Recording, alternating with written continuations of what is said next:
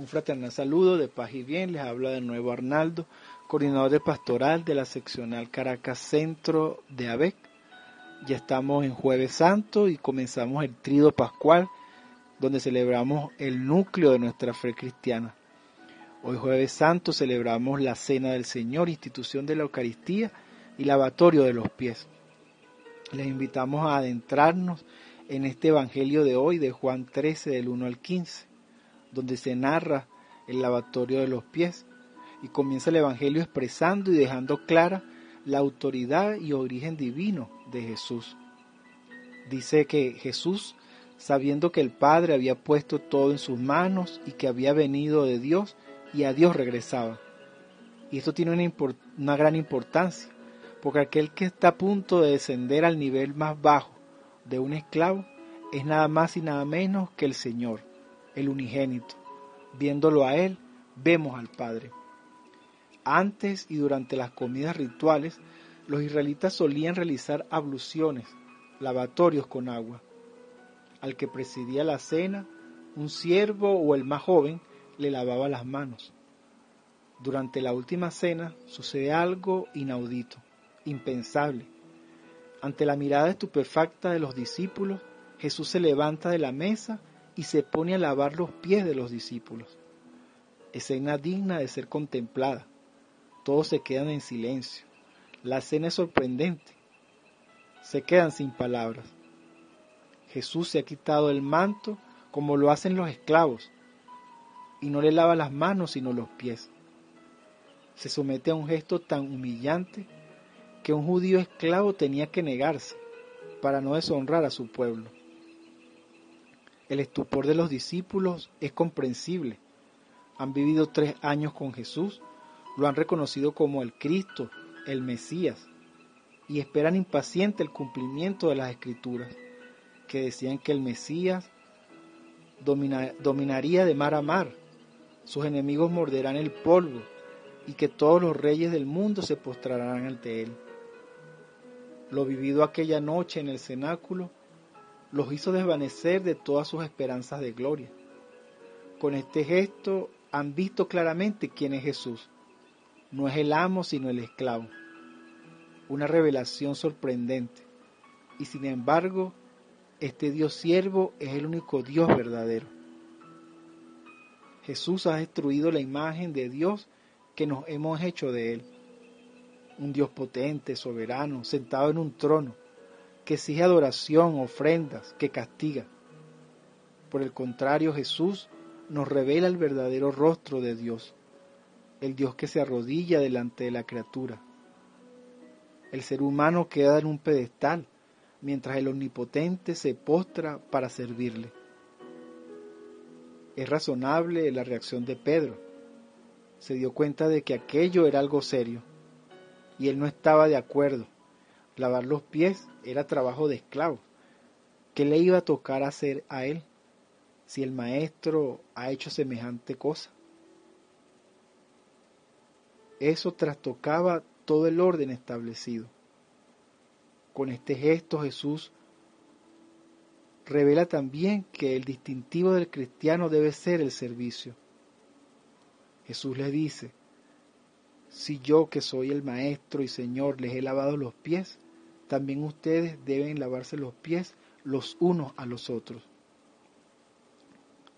Jesús denuncia la falsedad de la grandeza humana, que se apoya en el poder, en el dominio de los demás, y proclama que la verdadera plenitud humana está en parecerse a Dios, aquel que sirve y se da a todos sin reserva. Fue lo que descubrió la Madre Teresa de Calcuta cuando expresó, el que no vive para servir, no sirve para vivir. Poco después Jesús le va a dar el mandamiento nuevo. Ámense los unos a los otros como yo les he amado. No les dice que debíamos amar a Dios ni que le amáramos a Él. Tenemos que amar a los demás, eso sí, como Dios ama, como Jesús amó. Tenemos que descubrir el verdadero significado de la Eucaristía a la luz del lavatorio de los pies. Jesús toma un pan y mientras lo parte y lo reparte les dice, esto soy yo. Les está diciendo, yo estoy aquí para partirme, para dejarme comer, para dejarme masticar, para dejarme asimilar, para desaparecer dando mi propio ser a los demás.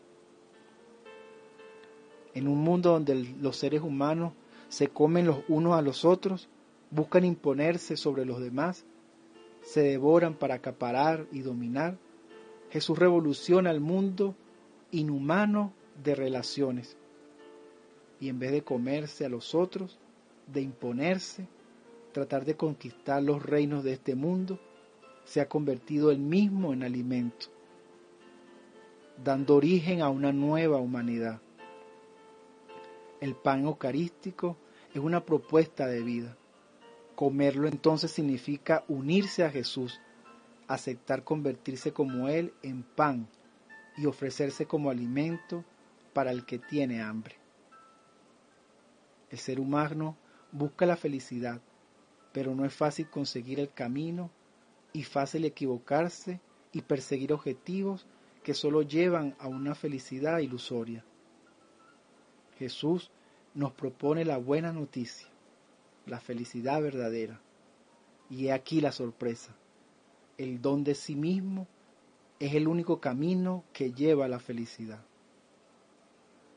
Vamos a pedirle al Señor que nos descubra cómo podemos ser pan para los demás, cómo puedo ser pan en mi familia, cómo puedo ser pan en mi comunidad, en mi país. Les invito que en esta tarde o noche nos sentemos a comer juntos en familia, con lo que tengamos, y que en esta comida practiquemos el servicio mutuo, que nos sirvamos los unos a los otros, que nos demos la, que demos la gracia a Dios por el alimento y la vida, y podamos descubrir el gozo que da el darse a los demás sin reserva. Pidamos a Dios que nos descubra cómo podemos ser como Él, pan que da vida.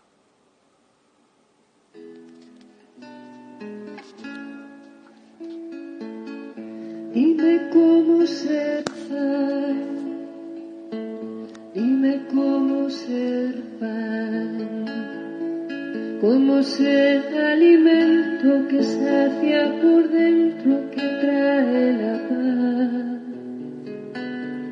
Dime cómo ser pan, dime cómo ser pan, dime cómo acercarme a quien no tiene aliento, a quien cree que es cuento el reír, el amar, dime cómo ser pan, dime cómo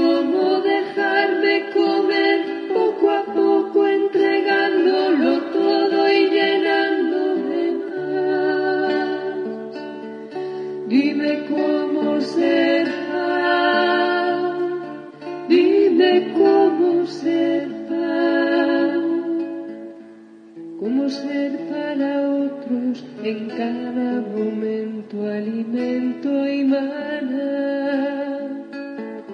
Dime cómo ser pan,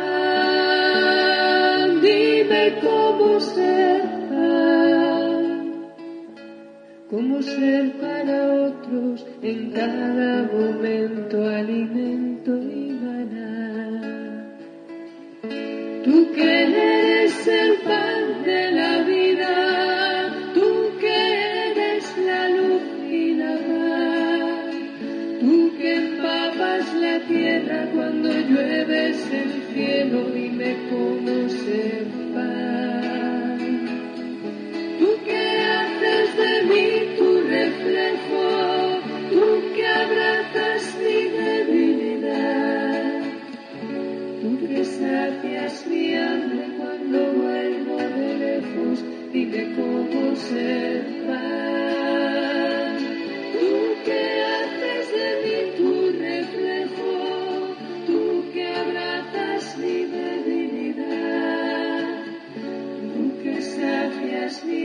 cuando vuelvo de lejos y de cómo cerca.